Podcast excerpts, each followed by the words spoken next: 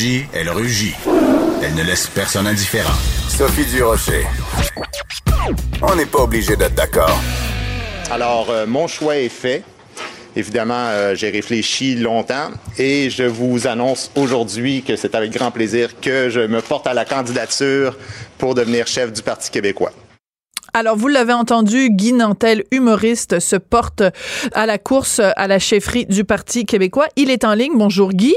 Bonjour Sophie. Guy, euh, il y a des gens qui disent qu'un humoriste n'a pas sa place à la chefferie euh, d'un parti politique. Est-ce que ces gens-là sont des humorophobes? c'est très drôle. Euh, ben peut-être. Mais euh, en fait, il faudrait que les gens définissent qui a le droit de faire de la politique. C'est surtout ça qui m'intéresserait de, de, comprendre leurs arguments. Parce qu'on dirait que quand un médecin devient politicien, les gens voient un lien. Ou, euh, je sais pas, moi, quand un avocat devient politicien, ils trouvent ça tout à fait légitime et normal. Un prof de euh, théâtre devient euh, premier ministre du Canada. Ben, quoi que ça, il fait rire de lui un peu plus. Mais non, mais il y, y, en a plein. Il y a des athlètes olympiques qui deviennent du jour au lendemain ministre. Il y a, tu sais, le président de l'Assemblée nationale, c'est, c'est un, c'est un ancien animateur de TVA. Euh, et, et, pourquoi l'humoriste euh, fait tant euh, réagir les gens, je sais pas, parce qu'on devrait beaucoup plus s'attarder sur la personne, sur l'individu, sur ses propos, débattre des idées. Mais il y a des gens qui s'attardent plus au titre. Mais c'est correct, ça fait partie du jeu. Je m'attendais à ce qu'il y ait de ça. Après, ben, c'est à force de m'entendre que les gens vont peut-être comprendre qu'il y a autre chose. Mais les bitcheries, excuse-moi l'expression, mais les bitcheries, les coups bas et les couteaux dans le dos ont déjà commencé. Marie-France Bazot, qui est animatrice télé, qui est productrice, avec qui toi, tu as déjà travaillé parce que tu étais chroniqueur à une de ses émissions, elle a écrit sur Twitter quand on a su que tu étais candidat, elle a dit le comico-populisme comme genre poétique arrive au Québec. Es-tu populiste, Guy Nantel? Ben, je sais pas euh, si être proche des gens dans la société, être proche du peuple, c'est être populiste. Euh, je sais qu'il y a une dimension un peu péjorative à ça. C'est ce que je sens dans le commentaire dont tu me parles.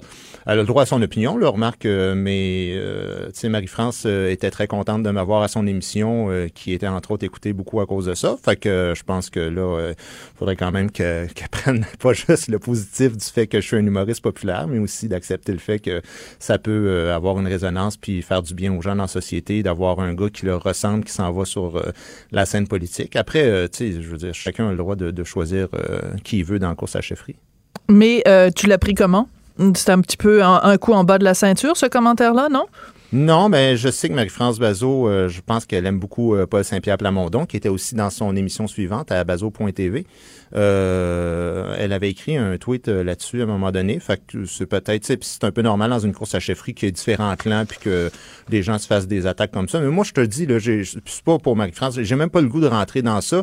J'ai dit en conférence de presse, moi, je veux que les choses tournent autour des idées, mm-hmm. pas autour des personnes. Si euh, je sors des idées qu'elle considère populistes, elle pourra l'écrire, mais si c'est simplement le fait que je m'appelle Guy et que je suis humoriste puis qu'il y a comme une petite prétention autour de ah, les humoristes Maurice, il parle au petit peuple, ben moi, je, je rentre pas dans ça. Non. Alors, parlons des idées. Euh, allons droit au but. Euh, des, des, gens qui sont déjà considérés, euh, qui sont déjà déclarés comme candidats, par exemple, Frédéric Bastien, a été très clair sur les seuils d'immigration au Québec. Lui, dit qu'il veut ramener ça entre 25 et 30 000. Le candidat Nantel, lui, il voit quoi comme seuil d'immigration au Québec? Ouais. Moi, je, je vois aucun seuil d'immigration pour commencer, parce que je pense vraiment que c'est nécessaire. Et puis je pense d'ailleurs que Frédéric avait parlé de ça avec euh, Anfield à un moment donné, quand il était question qui se présente euh, par rapport à, à, l'immigration, qui est euh, justement une espèce de d'étude indépendante, parce que ça n'a jamais été fait sur les vraies répercussions de l'immigration, c'est-à-dire les répercussions autant pour celui qui arrive que pour la société qui accueille, au niveau social, au niveau culturel, au niveau économique, et il y a rien qui euh, est vraiment concret là-dessus. Ce qu'on peut dire, par contre, c'est que c'est vrai que le Québec, le Canada, euh, en ce moment, il y a 22% des gens qui habitent au Canada qui sont des gens qui sont nés à l'extérieur du pays. C'est quand même beaucoup, là, c'est 22% euh, Il n'y a aucun pays dans, dans l'OCDE qui ressemble à des seuils comme ceux-là. Normalement, ça tourne entre 6 et 15 là, Ça nous donne une idée. Donc, on accueille environ deux fois, deux fois et demi plus euh, d'immigrants au Québec euh, et au Canada que des, des, pays comme la France, en, toute proportion gardée évidemment, la France. Oh oui, au prorata de la population, le Québec ben accueille deux fois plus d'immigrants que la France. Oui, ça c'est clair. oui, que, que, la France. puis bon, que même, tu sais, des fois on parle des pays scandinaves, mais que, tu sais, le Danemark. Mais est-ce que le Québec. OK, Guy, je vais te poser la question plus clairement. Est-ce que le Québec actuellement est capable, selon toi, candidat à la chefferie du PQ, est-ce que le Québec intègre bien ses immigrants? Non, non, mais c'est ça, c'est ça le problème, c'est que le Québec intègre pas bien ses immigrants. La vérificatrice générale le dit, l'a répété, que la francisation des, des, des, immigrants, c'est une catastrophe. Elle, elle le dit que c'était euh, un échec total et que tant et aussi longtemps que le Québec est à l'intérieur d'un système multiculturel euh, fédéral, on ne pourra pas arriver à faire ça et que le français se dégrade, particulièrement dans la région de Montréal, dans la région de Laval. Euh, donc, mais, ce que je te dis, euh, Sophie, du même souffle, c'est que le jour où le Québec sera un pays et qu'il y aura une constitution claire où on dira vous êtes dans un pays francophone et que ce sera écrit noir sur blanc et qu'il y aura bon des trucs sur la laïcité, sur le respect des minorités sexuelles, l'égalité entre les hommes et les femmes, ben, à ce moment-là, c'est plus une question de nombre d'immigrants parce que moi, je pense qu'on met souvent la faute sur les immigrants, alors qu'en réalité, dans leur tête, ils arrivent ici dans un pays qui est souvent dans leur tête unilingue anglais. Ils mhm. prêtent un serment à la reine d'Angleterre et euh, ils chantent là au Canada en anglais. Alors, euh, comment leur en vouloir si nous-mêmes, on s'assume pas comme société et qu'on dit pas sais, non, nous, nous sommes une société différente et il faut pas compter ni sur les immigrants et ni sur le Canada anglais pour nous définir. C'est à nous de le faire. Oui, alors tu insistes beaucoup, puis tu en as parlé beaucoup quand tu as annoncé ta candidature sur l'importance euh, du français. Je vais faire quand même ma tante professeure euh, du DUCH deux minutes. Euh, ton communiqué que tu nous as envoyé, c'est écrit équipe Guy Nantal au lieu de Guy Nantel. Et quand on parle de convaincre les Québécois de l'urgence d'accéder à l'indépendance, ben il n'y a pas de Q majuscule à Québec donc, euh, ben, peut-être que le communiqué a peut-être été écrit à la dernière minute, mais euh, je pense accorder quand même les, majuscules, les minuscules en français, c'est quand même la base. Euh, le, québécois, je peux t'expliquer d'où vient l'erreur. L'autre, ça doit être une faute de frappe, mais c'est vraiment une erreur ridicule. C'est que Parti québécois, on l'avait écrit avec une majuscule, le, Q de québécois, et on s'est rendu compte avec des linguistes que même si le parti l'écrit souvent avec un Q majuscule, qu'il faut l'écrire avec un Q minuscule en bon français. Oui, mais convaincre les Québécois, on sait que de toute façon, ça prend un euh, Q majuscule. Sophie, je vais juste ouais. Oui. Ce que je te dis, c'est que en, prenant le logiciel, on a juste fait tous les mots québécois, enlève le ah! majuscule et mets-le en minuscule en tenant pas compte du fait qu'il y avait un des mots québécois qui était le peuple, les Québécois. Donc, c'est pour ça que cette erreur-là. Fait que, euh, je euh, tu as tout à fait raison sur l'importance du bon français. Je pense que quand je m'exprime, je suis pas un taouin qui parle tout croche, là, puis que c'est des choses qui sont, tu sais, on est en, ce moment, là, t'as pas idée à quel point les affaires roulent, puis on est trois, là. Fait que, il y a bien du monde qui joigne à l'équipe et des mhm. bénévoles, mais euh, c'est toute une machine, la politique. Bon, alors justement, tu as déjà dit, tu as déjà laissé entendre que tu n'étais peut-être pas nécessairement un gars d'équipe. Donc, les gens peut-être se posent des questions comme ça parce qu'on peut pas être à la... Tu sais, quand tu es tout seul sur scène, ben c'est le guinantel show, c'est me, myself and I. C'est moi euh. Mais là, ça prend un travail d'équipe pour être à la chef, euh, à, la, à la tête d'un parti. Et l'autre question que les gens se posent aussi, c'est si tu euh, ne remportes pas la, la, chefferie du parti, est-ce que aux prochaines élections, tu vas te, présenter pour devenir député, pour faire partie? Si tu crois vraiment que l'indépendance, il y a une urgence d'agir, en tout cas, c'est ce que tu sembles nous dire, est-ce que tu vas te présenter comme député si jamais tu réussis pas à avoir la chefferie du parti? Je me suis fait poser cette question-là euh, plusieurs fois ce matin. Je ne sais pas. Pour être honnête, au début, euh, il n'était pas question que je le fasse. Puis je t'explique pourquoi. Parce que en tant qu'humoriste, moi, je suis totalement libre de mon discours et j'ai vraiment le sentiment profond que au, cours des dernières années, je suis la personne publique au Québec qui a le plus poussé, bien plus que le Parti québécois, puis bien plus que le Bloc québécois qui a poussé le concept de souveraineté dans des années où c'était vraiment pas populaire et vraiment pas la mode parce qu'on se fiait au sondage. Alors, j'ai jamais eu peur de mes convictions. J'ai même écrit un livre là-dessus. Plus que Pierre-Carl Pellado qui a levé la, main droite en disant faire du Québec un pays?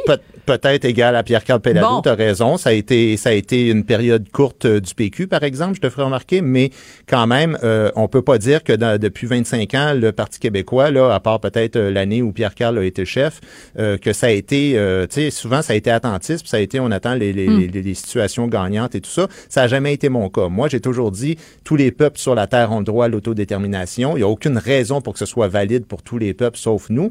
Alors voilà, je, je, je, suis celui qui a toujours poussé ça et je peux très bien faire la promotion de ça en étant suivi par des centaines de milliers de personnes en faisant des spectacles puis en écrivant des livres que à l'intérieur d'un parti qui serait dans l'opposition et où je serais pas le chef et tout ça. Donc c'est à considérer, mais c'est pas une obligation pour moi. je me sentirais pas mal d'aller à la course à chefferie puis de de dire euh, écoute moi je continue en humour après. OK. 19 juin, c'est euh, la date où euh, les partisans vont voter. Ce soir-là, tu es censé être en spectacle. Qu'est-ce que tu vas faire?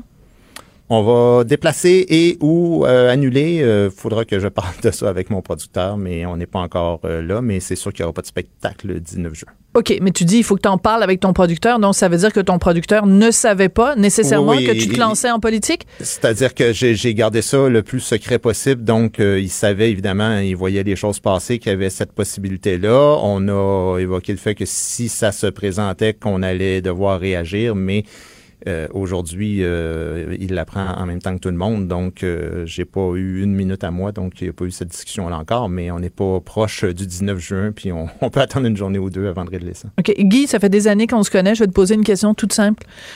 Un mot. Pourquoi? Parce qu'on est à la croisée des chemins, je pense, sans être alarmé. Je te dirais que s'il n'est pas minuit moins une, ben, il est minuit moins cinq par rapport à la survie, selon moi, d'un peuple francophone en Amérique du Nord. Il n'y a jamais eu une accélération aussi grande que celle-là. Euh, de, écoute, il y a même, ça, c'est des chiffres de Statistique Canada que je te donne, là, c'est pas moi qui l'invente. Euh, ils estiment qu'en 2035, donc c'est demain, hein, c'est dans 15 mm-hmm. ans, ben, que la population francophone au Québec va être rendue deux tiers. Et on était à 85 il n'y a pas longtemps. Là. Alors, euh, passer de presque 85% tu dis là, on est la vaste majorité aux mm. deux tiers. On se comprend que dans un océan de, de, de peuples anglophones qui nous entourent, ce n'est qu'une question de temps après pour que si tu bascules proche du 50% c'est terminé. Oui. Qu'est-ce que va faire euh, le premier ministre Nantel s'il était euh, à la chef de, la chefferie du PQ, enfin à la tête du PQ et que tu gagnais tes élections? Mettons que dans, dans, dans trois ans, tu deviens euh, premier ministre du Québec. Qu'est-ce que tu vas faire, toi, tout seul, pour empêcher la progression de l'anglais au Québec? C'est comme une tâche monumentale. Concrètement, qu'est-ce que tu vas faire pour empêcher ça? Il n'y a qu'une façon de faire ça, c'est de créer un pays et d'écrire une nouvelle constitution où c'est écrit noir sur blanc que ce pays-là est un pays unilingue francophone. Et si on ne fait pas ça, ça ne fonctionnera pas. Et qu'est-ce que tu veux que je te dise de plus? Ça peut pas être plus clair que ça. Donc, euh, la première étape, ben, c'est de faire ce référendum-là, puis c'est de le gagner. Premier mandat? référendum, premier mandat? Euh, première moitié du premier mandat. Il n'y a, a, a, pas question d'attendre pendant huit ans. D'accord. Euh, tu m'as dit, tu m'as répondu à la question euh, pourquoi? Euh, tu nous dis qu'il y a comme une urgence d'agir. Quand tu parles d'urgence puis que tu dis il est ni moins une, c'est drôle. Moi, je trouve ça, ça sonne vraiment comme le discours un peu alarmiste, un peu apocalyptique des écologistes. Est-ce que tu es le Stephen Guilbeault de l'indépendance? Ben, écoute, je sais pas si tu es climato-sceptique et, et, et franco-sceptique, mais euh, c'est quand même... Ni l'un ni l'autre, Guy. non, non, mais tu c'est toi qui fais l'analogie, euh, Sophie, mais tu poses non, mais la parce question... Il y a une euh, différence entre dire il y, a, y, a, y, a, une situation qui est préoccupante, puis de dire ben en 2035 on va avoir disparu là. Tu comprends? Il y, a une marge entre les deux quand même. Moi, moi, moi, je te donne des chiffres, toi tu me donnes des opinions. Moi, je t'ai parlé de Statistique Canada. C'est pas moi qui l'invente là, c'est le régime fédéral qui crée Statistique Canada, puis eux-mêmes font ce genre d'affirmation là. si les gens sont pas capables de faire un plus un égale 2. Mais là, après, euh, vous écrirez à Statistique Canada pour dire que vous n'êtes pas d'accord avec eux autres, mais c'est eux-mêmes qui le disent. OK, tu dis que tu veux une campagne propre. Ça veut dire quoi? Ça veut dire que tu n'attaqueras pas euh, les trois autres euh, candidats, que tu veux que ça reste une campagne d'idées? Ça veut dire quoi? Ça ressemble à quoi une campagne propre?